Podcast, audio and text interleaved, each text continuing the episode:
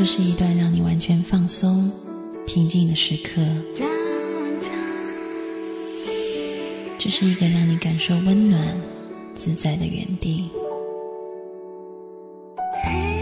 在当下，在这里，你可以真诚的面对自己。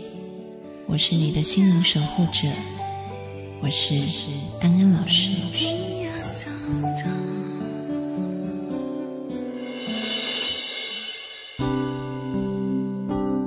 各位听众朋友，大家晚安，欢迎回到节目里。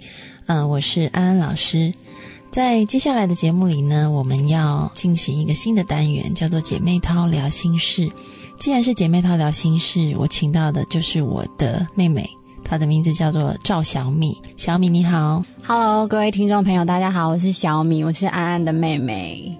对各位听众朋友呢，这个小米是安安的亲妹妹哦。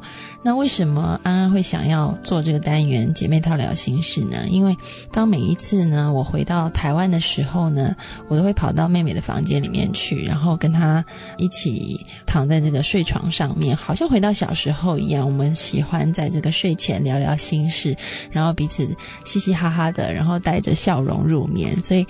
安安老师在这里很想跟各位听众朋友分享那种快乐和幸福、温馨的感觉，也让各位听众朋友在睡前的时候可以跟我们一起分享快乐。哎，姐姐，听说你上个礼拜办了一场联谊会，是真的还是假的？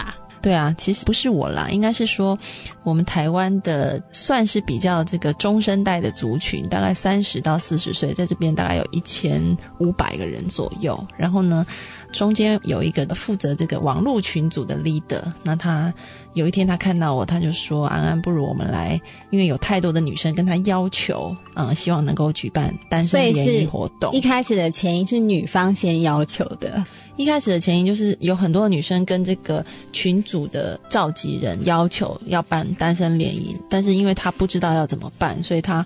刚好在一个因缘巧合的机会下面碰到我，然后他就说：“安安，可不可以借用你这个专业心理学家的身份，然后办一个好像类似了解两性关系的这个营？因为他不想要把它做成一个婚友社。是因为其实我身边也很多朋友单身的男女都参加过这一种联谊的活动，可是呢。”据我个人经验所知，他们回来以后，因为作为姐妹她或好朋友，总是会迫不及待的一直询问到底怎么样，接下来有没有发展，好像结果都不如预期耶。结果不如预期是什么？对啊，啊，简单来讲就是都没有配对成功。所以我想说，以安安老师这么专业的心理背景下面组成的这样子的一个联谊，会不会跟一般婚友社举办的联谊有很多不同？那他们会不会也就是有一些不同的发展呢？其实呢，呃，我们那时候举办这个联谊活动，人数大概控管在女生三十个，男生三十个左右。然后大家都交谈的很热络，因为我们有机会让每一个人都可以跟对方讲到话。开始我设计了一个问题，就是问他们其实什么样的价值观在他们的生命中是最重要的，然后要他们用这个问题去跟对方分享，然后就可以找到彼此价值观比较相近的人。哦，对，然后每一对有大概五分钟的时间。是。这个聊天的当中，除了介绍自己的姓名、职业之外，然后就可以聊一聊我当我做完这个测验，我得到测验结果是什么，然后他们就可以了解到，哎，原来对方的价值观跟我的是不是一样的？哦，了解。那结果嘞？结果嘞？就你所知，就是参加这一次活动的朋友们，他们有得到什么好的 feedback 给你吗？或者是有什么下文吗？因为我真的很好奇。嗯，我觉得这个结果还挺有趣的。因为说？我发现呢，这个大概活动进行到大概差不多三分之二的时候，然后陆陆续续的就有大概四分之一的男生开始走掉。对，然后四分之一的男生都走掉了，就慢慢的就说：“哎，有事情，然后要先走。”哦，女生反而没走，反而是男生都都跑掉了，就没有都跑掉啊，一部分的的人走。我觉得比例还蛮高的，怎么会这样？你有问他们吗？后续？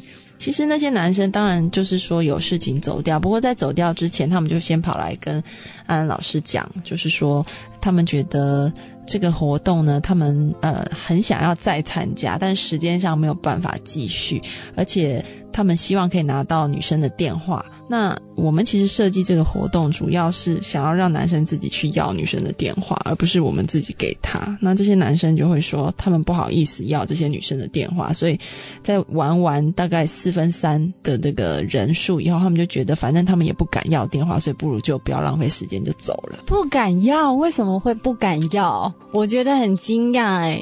像这个年头，还有男生不敢要电话吗？因为是那些女生跟他们有什么互动的不好吗？还是因为我听你朋友说，好像来的女生好像条件都非常好，外形啊，然后经济程度啊，还有教育程度，还有在工作上的成就都是非常杰出的。女生。可是来的男生好像并没有这么这么的杰出，当然也是表现有一定的水准。可是总体来说，女方好像还是胜出。的是不是？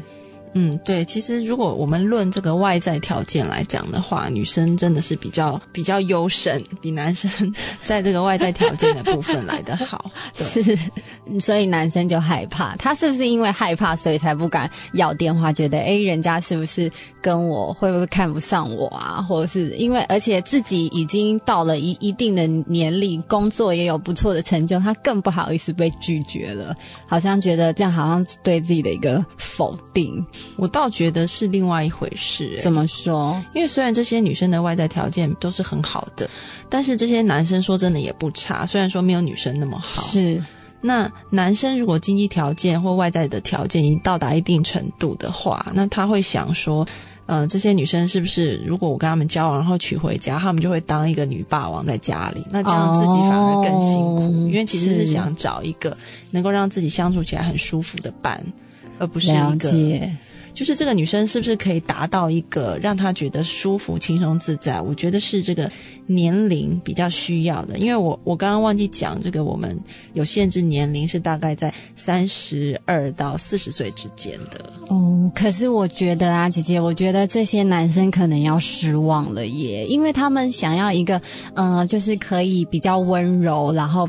怎么讲？就好像他们不想要女霸王嘛，对不对？然后可能条件不用这么这么的杰出的女性。可是你知道吗？就我身边来说，我相信很多朋友身边也是，剩下来的女生好像都是剩条件很好的哦。怎么会这样？然后有时候很多姐妹就会很哀怨，想说：哎，奇怪，怎么条件好反而通通都剩下来？然后去参加同学会啊，好像条件没有这么好的女生。哎，全部都抱孩子耶？怎么会这样？我想是因为在这个传统社会的观念里面，就是还是一个比较是男人要在这个呃外在条件上面要优于女性的这个概念。是，可是其实啊，我觉得时代。转变有一些观念也是有点不同。然后我认识一些比较年轻的男生，他们讲了一件事情，让我觉得像你说年轻是有多年轻？年轻差不多是二十五到三十岁，这样是年轻吧？啊，他们讲了一件事，让我觉得很惊讶。因为以前我们都说，哎，找男朋友啊，我们台湾人都会说三高的男生，就是说他薪水很高，然后说他身高很高，再说他学历很高，基本上就是内地朋友说的高。富帅就对，对，差不多是高富帅的意思。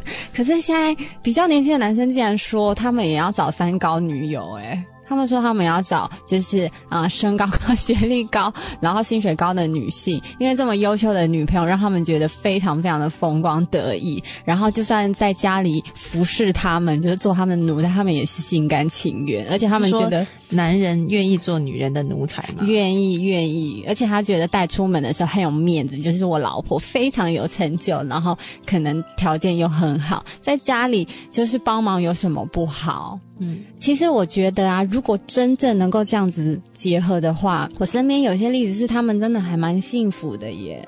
因为你知道吗？像有一些女生，她条件可能比较好，那比较好的话，一般男生会怕嘛。那她交了一个怎么说？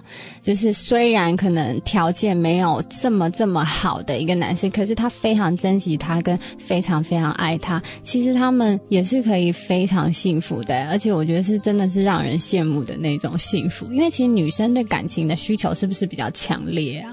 因为如果你真的条件非常好，或许你非常忙，你也没有时间。但通常条件很好的男生，嗯，很多女生都会很喜欢他们。所以其实反而条件没有那么出色的男生，可是他全全心全意爱你，那他们。到最后的状况是很令人羡慕。像台台湾的桃子陶晶莹跟她老公就是一个这样子的状态，耶。我觉得那个就是要男性朋友要这个醒觉的时刻，我真的是这样觉得。因为像有一些男性朋友，他们会可能在这个面子上，他们觉得这个不如女性的话，他们就会不敢追求。那像内地朋友也说嘛，就是这个世界上有三种人嘛，就有男人、女人跟女博士，所以基本上女博士好像是被归类出来一个另外的类别。那我记得我前两天跟一个香港大学的老师教授在那聊天，他就说他下面的女博士生每个都在还不到还不到三十岁，但是都非常的哀怨，然后觉得自己这辈子应该就是孤独一生了。哦，我觉得其实。讲到那个年纪，其实真的是也有差，因为像譬如说，像桃子跟李李仁，他们感情就是台湾的公众人物嘛，他们感情很好，然后就也当然有一些呃记者媒体去访问他们，然后还做了一些调查，就可能在呃访问一些观众朋友的感觉，我忘记实际的内容，但是他大概是访问观众朋友说，哎，你看这样子，女生好像很优秀，然后男生在家里带小孩的这种婚姻组合，你们有什么看法？结果调查出来比较。嗯，年纪长一点男生，年龄界定在哪一个点？我确切我已经不记得。可是比较长的男生就说他觉得他面子很挂不住，可是比较小的男生说。他们觉得这个男生非常有智慧，比成功的男人还要有智慧。有时候在心智的成熟度方面，然后我就觉得啊，你们可以欣赏这样子的男性，是不是？他们就他们的表示就是，他们觉得这种男人需要更大的智慧来去呃处理生活上的一些感情的纠纷，因为他们当然也会吵架。嗯，然后因为他们就还有访问李李仁先生，就是陶晶莹的老公，他就觉得他。真的就是全职在家里带小孩，那他当然也有机会可以出去演戏什么的。可是他把它做成一个没有压力的，好像额外的，譬如说，哎，我今天比较哎有剧本不错啊，就去演。可是我没有经济压力，那我主要工作就是在家带我的小孩，因为我老婆非常的优秀跟忙碌，她没有空顾小孩，她觉得这就是爱哎，而且她讲的时候都不会觉得好像很别扭或者什么的。所以我也有看到这个媒体，就是说这个陶晶莹，她也非常非常感谢她的老公，然后她觉得她老公很了不起，可以在同才，因为毕竟他们也有一个年龄了，同才都会笑她的老公，但是她老公反而非常的淡定，然后就是可以去面对这种同才的压力。各位男性朋友真的要借鉴。好，我们先进一下歌曲，待会回来再收听我们的节目。小米，你是不是要帮我们配一首歌？嗯，好久好久不见的王菲，很久没有推出新单曲，那她的新歌《致青春》，我真的觉得非常的好听，歌词也写得很棒，那就献给大家吧。王菲的《致青春》。他不记得脸上天色将晚。他洗过的发像心中火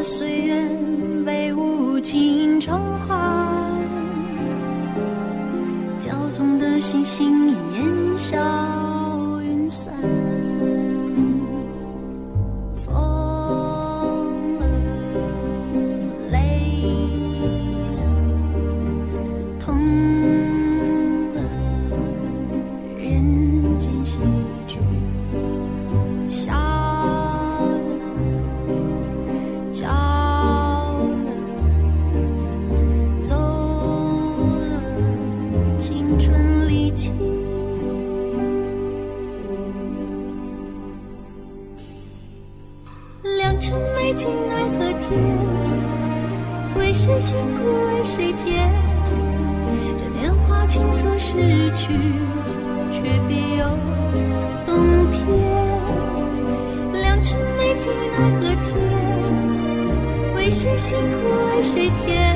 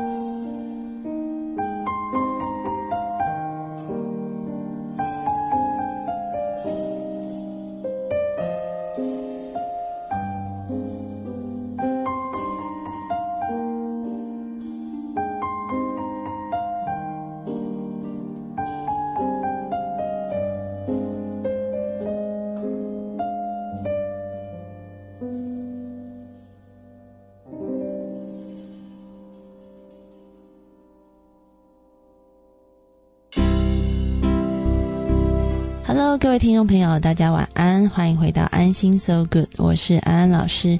在这个节目单元里面呢，我们是进行这个姐妹淘聊心事。我邀请到我的妹妹来到节目当中，她叫赵小米，小米你好。Hello，各位听众朋友，大家好，我是小米。在上一节的节目里面呢，我们聊到了呃，女性朋友是不是在现代社会中仍然会想要找寻条件？我指的是外在条件比自己优秀的男性。刚刚有了很多的讨论。那在刚刚的话题当中呢，我想有一个部分想要让听众朋友了解的，其实，在心理学、精神分析的理论当中，有一个非常出名的心理学家安老师之前在节目当中也一再提到的，叫做荣格。那他就提出一个理论，就是说，其实，在人的这个心里面都有所谓阴性和阳性的部分哦。什么是阴性跟阳性的部分呢、其实呢，简单的来说，有一点像我们这个中国古代的这个太极图形，每个人都是一个太极图形，每个人里面都有阴有阳，就是说你会具有，就算是男性，他都会具有女性阴柔的特质，还有他男性阳刚的部分。当然，女性也一样，无论是多美丽的、温柔的女性，它里面仍然会有这个阳刚男性的部分。所以很重要是，你内在的阴阳要怎么调和，你才会成为一个健康完整的人。哦，原来是如此。所以不管是再温柔的女生，心中都有一个阳刚的那一面。然后，就算再阳刚的女性，心中也有阴柔的一面，是这样子吗？在阳刚的男性，那如果在阳刚的女性呢？如果我是一个女性，然后我很阳刚，当然啦，因为每个人里面都会有一个类似太极的阴阳平衡的这个图。但是呢，他也讲到一点，就是说，我们每个人都被这个社会赋予我们的这个价值意义，我们拿这个社会所赋予的面具在生活的。所以，基本上在以前的这个比较封建传统的社会当中，男性他就不能够显露他这个阴柔的那一面，因为可能会被这个是社会所不允许、所不认同的。那如果越去压抑自己的这个阴柔的部分，其实也会造成心理上的不健康。所以，像你刚刚说的这个陶晶莹和李李仁的例子，我觉得这个李李仁就是一个典范。他是一个外表看起来很 man 的人，但是他对，对，但是他的内在呢是有很，他也很愿意把自己阴柔的那个部分显示出来的。哦，难怪，所以他们才可以配合的这么好。可是有时候我觉得女生自己也要想一下、哎，因为我记得那段访问当中啊，李李仁讲到一句话，我觉得印象深刻。他说：“我的老婆在外面看起来这么的强势，这么的优秀，你们知道吗？她回到家对我有多温柔。”然后他们就访问陶晶莹，然后她说，对她不管是发生什么事，她到回到家都是非常温柔的，像一只小猫一样。可是很多女生，她虽然在外面工作很强势，可能很优秀，然后可能是女主管，或者是到了一定的地位，她们回家没有把那副架子收起来哦。对啊，就像我刚刚提到的这个太极图，你会发现这个太极这个黑色部分凸出来的部分，那个白色的部分是不是就凹进去的？是然后那个白色部分凹进去的时候，黑色部分就是凸出来的，所以是一个互补的部分。就像可能在外面这个桃子是非常这个阳刚霸气的，那对李蚁人在外面在外人的面前是一个很温柔的对老公。对对，但是在家里面，他们这个太极就要相反了，就是也是一个互补的。对，就是桃子的温柔，还有配上李以仁的这个呵护疼爱，这个就是一个互补的状况。对啊，因为那报道就让我印象很深刻，因为他说桃子到现在还都会跟我撒娇，跟我吃醋，然后很像一个小女人，然后在家里的互动非常好，我就觉得，哎，会不会这也是成为一个我们的学习呢？因为当有时候一个女性在外面太强势的时候，她回来了，她把这样子的强势也带回家中，其实对男性来说也是不小的压力耶。所以我们一一味的怪男生说，好像不能接受外界的眼光，觉得好像呃女生条件比较好，会让他挂不住面子，这是一个原因。可是另外一个很大的原因就是。他们也不想要当成一个奴才啊，好像被一个大小姐这样子使唤的感觉，对不对？我觉得两性的关系最重要就是要互相尊重，然后互相调和。就像你刚刚讲的这个例子，但是也有一个反例，譬如说。我有一些朋友，他们在外面就是非常百依百顺的，但是回家就是一只母老虎。哦，这一种立场很多哦。基本上就像安安老师刚刚说的，你只要能够阴阳调和，就是这个一一边凹进去的时候，一边就要凸出来；一边凸出来的时候，另外一边要凹进去。可能这个在外面的时候。呃，这个女性表现的是非常这个婉约的、柔和的，就是在这个权力的分配上是比较低阶的。但是回到家以后，你会发现这个此消彼长又出来，所以基本上只要两个能够配合，只要能够加起来就是一个完整的圆的话，怎么样子的调和，那就看每一对夫妻怎么或者是伴侣怎么样去调试。哦，了解。其实我觉得有时候你讲的很容易，说做起来真的很难诶，非常的难。因为人总有情绪嘛，常常在外面的时候，我们把情绪绷很紧，因为为了我们的工作或为了呃这个世界对我们的要求。可是回到家好像很放松以后，就好像自己想讲什么就讲什么，就不会想说，哎，我是不是要讨老公欢心？我怎么这么凶？就可能因为在外面受了太大压力，回家就想说，最亲爱的人一定要发泄在他身上。你会这样子吗？去发泄在你心爱的人身上？我会啊，如果不由自主的话，我都会这样子，因为我觉得在心爱的人面前是我最放松的状态，好像没有想很多，就是用情绪来主导一切。所以你是会当在外面被骂的时候，你就回家骂男朋友吗？是这样子？我不会刻意回家骂男朋友，可是当当然，如果我情绪不是很好，我对他口气也不会是很好，就有一点迁怒啦，嗯，就是比较情绪化一点。其实我觉得，在跟另外一半的相处，很长都是很情绪化，因为理性思考反而放在比较后面的地方，因为很放松，就觉得好像不用思考，就是凭感觉，反正他是我最亲爱的人，我我不想要这么麻烦啰嗦，好像就是凭感觉在做事，那常常也会犯很多不好的错误，然后之间也会有争执，好像就是很情绪化。那我想知道，当你很情绪化跟你男友沟通的时候，他通常怎么回应的？你说很情绪化吗？就是你说所谓迁怒的时候，他会怎么回应你？哦，迁怒的话，那也要看男朋友是谁喽。当然，男生的 在换就反应当然是不一样。有一种男朋友呢，他就会怎么说？我觉得男生很奇怪，他很喜欢解决问题，还是怎么样？当你情绪不好的，他我们往往要的只是安慰，就说：“哎，辛苦了，嗯，很爱你呀，放轻松，有我在。”不会，男生都会。发生什么事要怎么解决，然后很积极的想要帮你找答案，然后因为你那时候已经很紧绷，所以你会你很容易就跟他吵架，好像常常跟男性不是男友，跟朋友也是常常我跟譬如说我呃今天工作不顺，跟女生朋友讲，女生朋友通常都会说老板真的很过分呢，怎么可以这样欺负你，真是气死人气死人，他真的很过分这样，那通常男生就会说发生什么事。你应该要怎么改？怎么改？怎么改？怎么改？然后通常这个时候我们都会生气，因为觉得 我情绪已经够差了，你怎么还这样？我想这个很久很久以前有流行过一本书，男人来自于火星，女人来自于金星。这本书呢，其实它已经透露了我们男人、女人本来就来自于不同的星球。男人在受到这个挫败的时候，他会想要躲到一个洞穴里面，但是这时候女人通常就会想要给予安慰，想要去倾听，然后就会一直去吵他，一直说你怎么了？对你发生什么事了？真的。那男人那时候就会觉得很烦躁，很不知所措，因为其实他们要的只是一个安静的时间。哦，原来是这样。然后女人的话呢，当她受到挫败的时候，她需要的是一个倾听，一个安慰，好像我站在跟你同一边，不管对错，对，而不是一个真的解决方法。他们不需要，对，但是男人通常会想要提供解决方法，所以就会导致两边在受到挫折的时候呢，然后回家面对另外一半，很容易发生冲突。所以呢，要避免这个冲突的最好方法就是去了解另外一半的习性。如果你是男性，你要了解这个女性要的就是倾听陪伴。那么如果你是女性朋友的话，你就知道，哎，男性在受到这个挫败的时候，他需要的真的就是所谓的静一静。你知道吗？上个礼拜我有一个朋友跟我说，一个男性非常木讷、老实、可爱的男性朋友跟我说呢，他跟他女朋友发生争执，然后他女朋友非常非常的生气。暴跳如雷，然后一直把很不好的情绪丢给他。可是他这时候因为以为很爱这个女生，所以他没有同样的回应他，反而是很温柔的看待这一切。然后整个场面就变得女生暴跳如雷，然后男生很安静。他淡定哥嘛？对他淡定哥。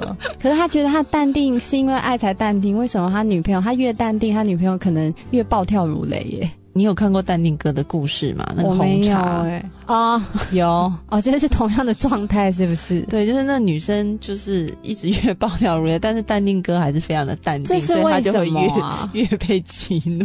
这是为什么啊？可是你们要怎么样逼迫淡定哥出恶言相向？他本身个性就是一个很温柔的人啊。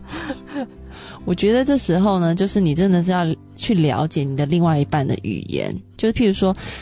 你的那个朋友，我们姑且称他为淡定哥，好不好？淡定哥。对，如果那个他的女友理解说，其实淡定哥在表达爱或表达关怀和支持的方法就是更淡定的话，那么他就不会这么火大，或者是他可以给予建议，譬如说，淡定哥，你不要再这么淡定了，因为我现在需要的就是有一个人跟我一起火大和暴跳如雷，这样我会有被爱的感觉。然后淡定哥就立刻呼他两巴掌，是这样吗？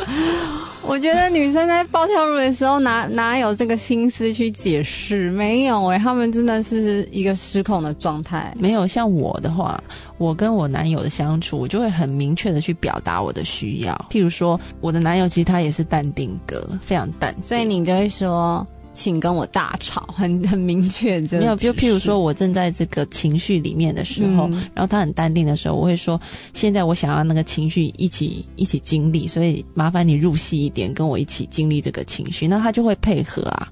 然后这样子，我就知道说，哎，他也站在我这一边。可是你知道吗？这是我个人的经验哦。我觉得很奇妙的是一点，我自己剖析我自己啊，就是我也是一个吵架需要别人跟我大肆互动的人。可是重点来了，你可以跟我大吵，可是你一定要吵输我，这是什么状态？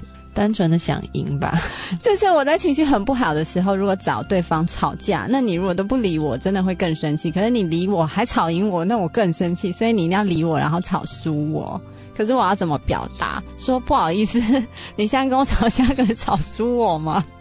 像那个我的男友啊，他就是因为我刚刚讲，他也是淡定哥二号，就是也是一个很淡定的人。所以当我们要吵架的时候，然后譬如说我我会有这个要求，就说，哎，你可不可以让我有那个情绪一起经历？但是我讲的不是吵架，我讲的是譬如说我对一件事情觉得很不满，我在发表我的意见的时候，如果他在旁边很淡定，我会觉得他没有跟我同一阵线，我就会要求他跟我一起。但如果是面临到两个人吵架的时候，其实他会说。因为我的情绪冲突，呃，我的情绪如果导致一些恶言相向的话，他觉得这个呃两个人的相处会受到不好的影响，所以他会说，他想要这个事件是呃可以很平和的落幕，所以让我们两个都各自冷静一下。那我当然可以去表达我的愤怒，我可以用写的，我可以用说的，但是他我会放在留言里面，他可以过一阵子再听，这样。哦，那可能这也是我要学习的地方哎，我觉得我不能放在留言里面哎。我就是想要立刻的，就是可以有一种抒发的快感，因为那真的是一个非常情绪化的东西。然后那个情绪真的要卸掉，要不然就好像就是有一个有一股怨气。我在想说，姐姐到底这种怨气要怎么发泄啊？因为单纯的发泄，其实就是我们常常说，这个群众心理就如同你若是四十岁的群众，你在那个群众的闹事现场，你就智商就马上回到一个九岁孩子。其实生气的时候就是那样，你总是会讲出一些口不择言的话。所以，我跟我男友的这个相处模式，就是我用留言的，然后呢，他说你留言完过一阵子，你再自己再听听看，然后再要看要不要寄给我。然后呢，当我这个气比较消，我一听我自己的留言，我都会觉得很好笑。对，就太多情绪化的字眼。因为其实就是在闹脾气啊，很多时候小孩子才会闹脾气，好像不高兴，妈妈不买给我，就站在地上哭。对，所以就是可以利用一些方法，就是当然你在气头上，你很想要发泄，可以，那你就对着你的 iPhone 讲。你不是有一个现在不是有一个互动的软体吗？对，你可以跟 Siri 吵架 啊。我跟 Siri 感情很好，我都跟他聊天，我不会跟他吵架，我都只跟男友吵架。好，我们时间也差不多到尾声了，谢谢小米来到我们节目当中。我们要怎么样送一首歌，让各位听众朋友可以伴随他们入眠呢？啊，我来送一首魏如萱的《晚安晚安》，希望大家在晚安的歌声中能够有美好的梦。谢谢，拜拜，拜拜。一片树叶。一道彩虹整个世界都睡。